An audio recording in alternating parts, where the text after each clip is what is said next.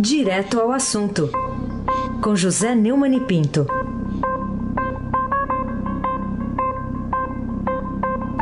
Oi, Neumani, bom dia. Bom dia, Raíssa Abac. Bom dia, Camila Tulinski. Bom dia, a Frank Vanderlei Cruz. É, bom dia, Moacir. Evangelista Biasi, bom dia. Emanuel Bonfim com a sua dupla dinâmica, Isadora e Alice. Bom dia, ouvinte da Rádio Eldorado 107.3. Bom dia de novo, Raíssen Abac. Muito bem. Vamos começar falando de uma epístola? Pode ser? Pode. É uma epístola, não é? Epistolar. É. é. O, Uma, de acordo, é, man- Um desabafo epistolar. Isso, manchete aqui do, da primeira página do Estadão hoje, em carta parlamentares, Temer diz ver conspiração. É para tanto? É, o presidente Michel Temer teve uma carta de quatro páginas aos parlamentares para se defender das acusações feitas na delação de Lúcio Funaro, além de dar explicações, satisfações e desabafar diante da segunda denúncia apresentada pela Procuradoria-Geral da República contra ele. A divulgação dos vídeos abriu uma nova crise entre o Planalto e o presidente da Câmara, Rodrigo Maia, né?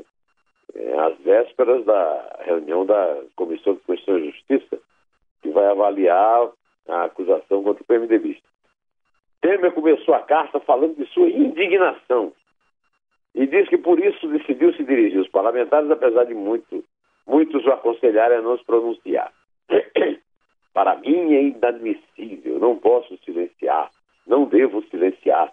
Tenho sido vítima desde maio de torpezas e vilezas que pouco a pouco, e agora até mais rapidamente, têm vindo à luz. Jamais poderia acreditar que houvesse uma conspiração para me derrubar da presidência da República, mas os fatos me convenceram e são incontestáveis. Vamos dar uma risadinha do rabugento para ele, Afrânio? Vamos, vamos, vamos. Ô, Temer, toma aí o rabugento, vai. É um desabafo, é uma explicação para aqueles que me conhecem e sabem de mim, é uma satisfação àqueles que democraticamente convivem comigo, disse Temer. E como sempre, não trata dos assuntos. A caça foi provocada pela nota do seu advogado Eduardo Carnelosa, aquele que parou de sorrir, nem aos seus posteriores esclarecimentos do que chamou de circulação dos vídeos de vazamento criminoso, pois não sabia que estava publicado no site da Câmara. É, está mal de informação, Sua Excelência. Na carta, Temer prega de novo aí a pacificação, fala em disposição para dialogar, alega que não acredita na tese do nós contra eles, mas na união dos brasileiros com serenidade, moderação, equilíbrio e solidariedade. Certo de que, com a carta, a verdade dos fatos terá resposta. Para poder repor a, a verdade dos fatos, seria pelo menos bom que ele contasse um fato. Um, um fato. Tem um fato, é só lorotas, choramingas. Aliás, eh, eh, pode ser que dessa vez a oposição tenha alguma razão em acreditar, né? Vamos ouvir o que diz o deputado Chico Alencar, lá do PSOL do Rio. Aquilo que é obrigação nossa decidir. O voto não ou o voto sim àquele relatório do Bonifácio, que não é um relatório, é uma certidão de nada consta, vai pegar muito mal e vai desgastar bastante os parlamentares. Por isso, há um grau movediço aí de imprevisibilidade bastante grande. O Planalto deve estar preocupado. Bem, quem sou eu para discutir conspiração com um especialista como o Temer, né? Que foi tão bem sucedido na derrubada de Dilma que ele e o PMDB ajudaram a eleger e ajudaram a depor. De qualquer maneira, é bom lembrar que o presidente não tem, só tem o apoio de três, três, um, dois, três, como a gente conta no fim aqui, 3% dos brasileiros.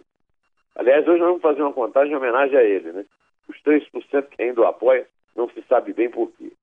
Isso não quer dizer que 90% queiram fora do governo. Talvez não seja o caso de dizer que uma conspiração de 97% da população seja imbatível. Mas não é bem assim. O Temer está acostumado a esse truque de carta. Lembra da carta que ele, a carta de desamor que ele mandou para Dilma? Uma caça rompendo, foi o começo da sua ascensão à presidência da República. Agora vem com essa, querendo convencer um terço dos deputados, não é grande coisa não, um terço dos deputados, a acreditar que ele é vítima. Vítima de quê? Vítima de quê? Só se for das companhias dele. As companhias do Temer são aquelas que mais o vitimam. Por enquanto, as vítimas que eu conheço são 13 milhões de desempregados, a população de rua que só aumenta, o drama de que, quem tem sido viver na insegurança e na pobreza no Brasil. Sr. Temer Heisen Abac. Muito bem, muito bem. Interpretou bem aí os principais trechos aí da, da carta, viu? Parabéns. V vamos aqui para o caso de Aécio Neves, o Neumann, porque é, pelo menos 12 senadores devem se ausentar da votação que pode derrubar a decisão do Supremo Tribunal Federal, lá da primeira turma, que impõe medidas restritivas ao senador afastado Aécio Neves, do PSTB de Minas, votação que está prevista para hoje. Isso atrapalha o, os planos, esse acordão aí para mantê-lo no, no mandato, também na presidência do PSDB? Ele precisa de 41 votos, ao contrário do Temer, ele precisa de 41 votos dos 81 senadores para derrubar a decisão da corte e retomar o mandato. Vamos ver o que acha disso, a, essa votação sigilosa e tal. Minha amiga, jornalista, senadora Ana Amélia Lemos, lá do, do Rio Grande do Sul. Toca Ana Amélia aí, por favor, Afrânio.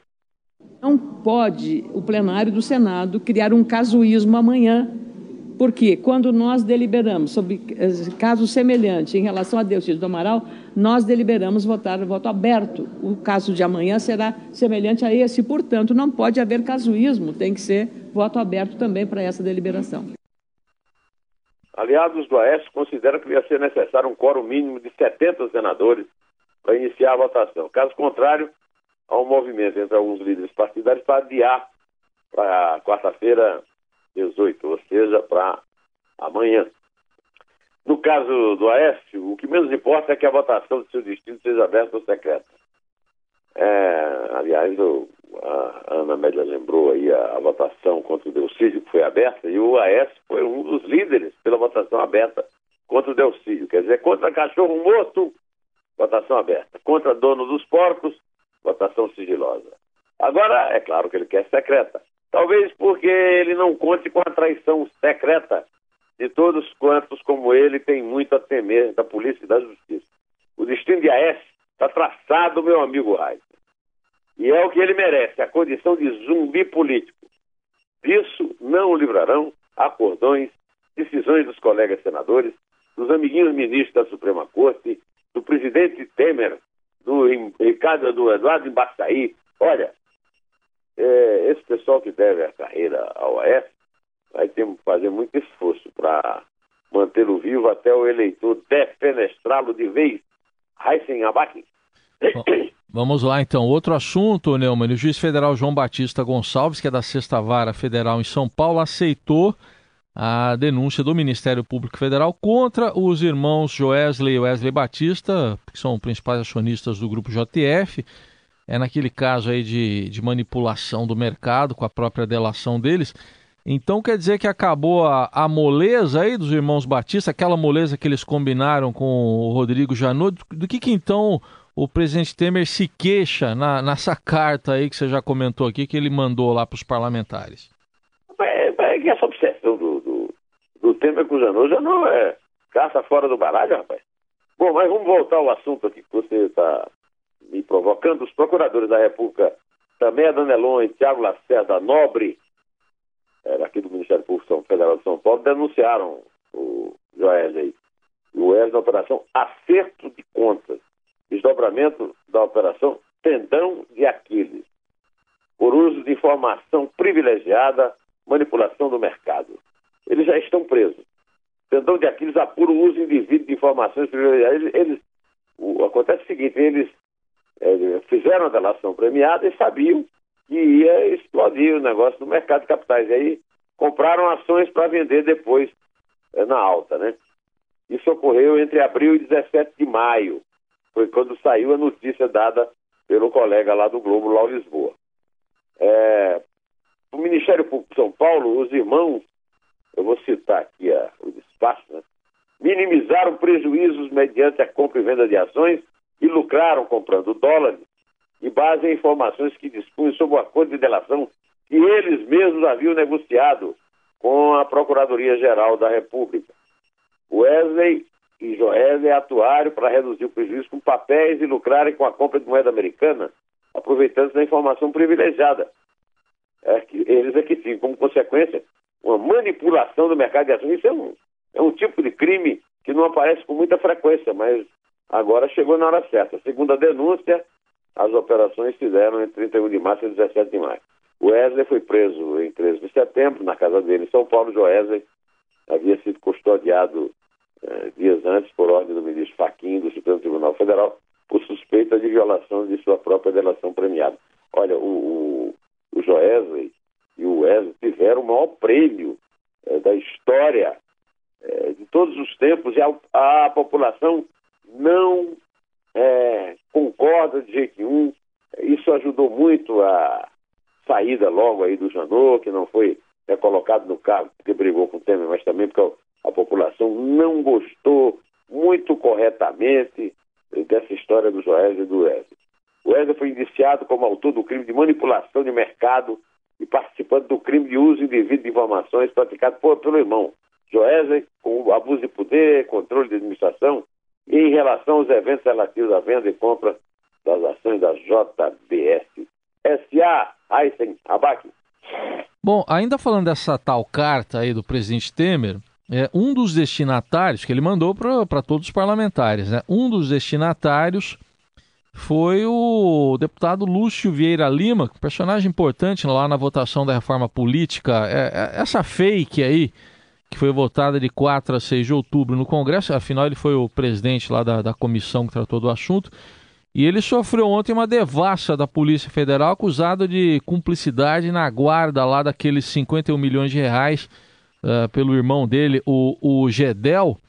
Como é que é isso, Neumann? É, né, quanto mais o Temer reza e mais escreve carta, mais assombração aparece. Ele não, não tem um amigo dele que presta, rapaz. Isso é talvez. O, o Temer é, é a única maçã sadia no cesto dos seus amigos a Procuradoria-Geral da República aponta indícios. Agora não é o Janot, não, viu? É a Raquel Dodge, amiguinha do Temer, amiguinha do Gilmar. Ela, na chefia da Procuradoria, é que apontou o envolvimento do Lúcio Vieira Lima no recolhimento e guarda daquela fortuna de 51 milhões em dinheiro vivo num apartamento no bairro da Graça, em Salvador, no dia 5 de setembro, né, foi descoberto. A pedido de Raquel Dodge, o ministro Faquim do Supremo Tribunal Federal autorizou busca no gabinete de Lúcio na Câmara e na casa dele em Salvador, localizado num prédio vizinho do irmão, Gedel Veira Lima. Família que permanece unida, rouba unida. O, Gedel está preso na Papuda, em Brasília, na operação Tesouro Perdido. O noticiário mantém assim, meu amigo Reis, na hum. ordem do dia, o fato absurdo de Gedel Vieira Lima, que tal como o irmão Lúcio é da Copa e da Cozinha de Temer, guardar tanto dinheiro no apartamento de um laranja, sem ter dado explicação nenhuma sobre sua origem a ninguém, nem ao destino público, nem ao Banco Central, nem ao próprio Temer, pelo que parece.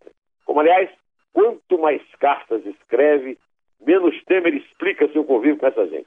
Só para lembrar um pouco, quando eu digo essa gente, eu me refiro a Eduardo Cunha, Lúcio Funaro, Zé Vieira Lima, Rodrigo da... Como é que chama o Rodrigo da Roça Flores, ô Rai? É o da mala, Rodrigo é da mala. da mala. É. é. o homem da mala. Só para citar quem já foi pego com a mão na botija, ou melhor, na mochila. É. E não se pode dizer que Moreira Franco, Lúcio Vieira Lima, Eliseu Padilha e muitas outras pessoas na proximidade do presidente sejam cidadãos acima de qualquer suspeito. Sendo assim, será que o Temer também é como ele se pretende em sua carta? Pelo visto, para ser, ele não deve ser muito adepto daquela, daquele lema do Jesus Cristo. Diz-me com quem andas dir-te-ei quem és. Heisen Abdul Baki. Aliás, esse caso aí do, do deputado Loures, né, o ex-deputado, é, não dá nem para falar que vai terminar em pizza, porque ele começou em pizza, né? Foi na pizzaria. Começou em pizza e depois saiu da pizzaria com a mala lá. O... Ah, pois é. é no né? Brasil, é, as coisas, as metáforas se realizam. É. Bom, um último assunto ainda para a gente falar, ainda sobre o presidente Michel Temer, porque na véspera da votação da denúncia contra ele, lá na Comissão de Constituição e Justiça, está previsto para amanhã, uma placa de sinalização de trânsito em frente à Câmara dos Deputados amanheceu, isso foi ontem, né, coberta com adesivo com os dizeres Formação de quadrilha, corrupção ativa, o grande acordo nacional. E, e, será que os parlamentares viram lá? Será que eles se tocam de alguma coisa? O, o, o hoje é um dia triste para nós todos. Eu trabalhei com o Zé Carlos Carbone lá na, na Rádio Jovem Pan, você também trabalhou na Bandeirantes. Na Bandeirantes, isso. É, Zé Carlos Carbone foi um grande jornalista e nos deixou com um infarto. Uhum. É, um dia eu aproveitei aqui para falar do Carbone porque eu ia falar de Dida Sampaio. Você sabe hum. quem é Dida Sampaio, Rai? Sei. Foi um fotógrafo, um É. poeta da fotografia. Tá. O Dida Sampaio, rapaz, descolou essa, essa placa. É, é o cara que tem olho de repórter fotográfico. Eu sou um fã do Dida Sampaio e amanhã, hoje, daqui a pouco, o meu, o meu blog do Estadão vai ter essa foto dessa placa a qual você se referiu. Ninguém sabe quem foi que colocou, mas quem colocou teve o cuidado de usar a mesma tipologia e o padrão de cor de fundo das placas de sinalização normalmente utilizadas em Brasília. Esse é o sentimento que move a população, que se sente desautorizada e não é representada pelos poderes da República. Não vai ser com carta choramingando que o Temer vai comover a maioria da população. Os 97% que não aceitam. Embora não seja de todo impossível que comova seus antigos colegas da Câmara, que decidirão seu destino, afinal, muitos deles, muitos estão também temendo que um dia o japonês não bate mais, mas alguém da polícia bata a sua porta e diga, alô, como vai? Antes disso, vamos ouvir aqui, antes da nossa despedida, meu amigo Raíssen Abac, Hum. vamos ouvir a carta com Milionário e José Rico, graças ao luxuoso auxílio de Afrânio Vanderlei Cruz. Quando você ler, eu vou estar bem longe. Não me julgue tão covarde, só não quis te ver chorar. Perdão, amiga, são coisas que acontecem. Dê um beijo nos meninos, pois eu não vou mais voltar. Como eu poderia dar a ela essa carta? Como eu vou deixar pra sempre aquela casa? Se eu já sou feliz, se eu já tenho amor, se eu já vivo em paz. E por isso decidi que vou ficar com ela. A minha passagem, por favor, cancela.